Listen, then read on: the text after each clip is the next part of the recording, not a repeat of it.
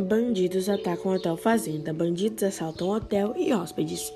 Em janeiro de 2015, um assalto assustou funcionários e hóspedes de um hotel fazenda, localizado a alguns minutos da cidade de Aracaju.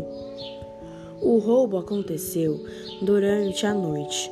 Os bandidos invadiram o local de carro, encurralaram os recepcionistas e seguranças da entrada do local. Assaltaram a recepção, sala de TV e lazer, restaurantes e etc. De acordo com alguns funcionários, hóspedes que estavam nesses locais também sofreram com o ocorrido.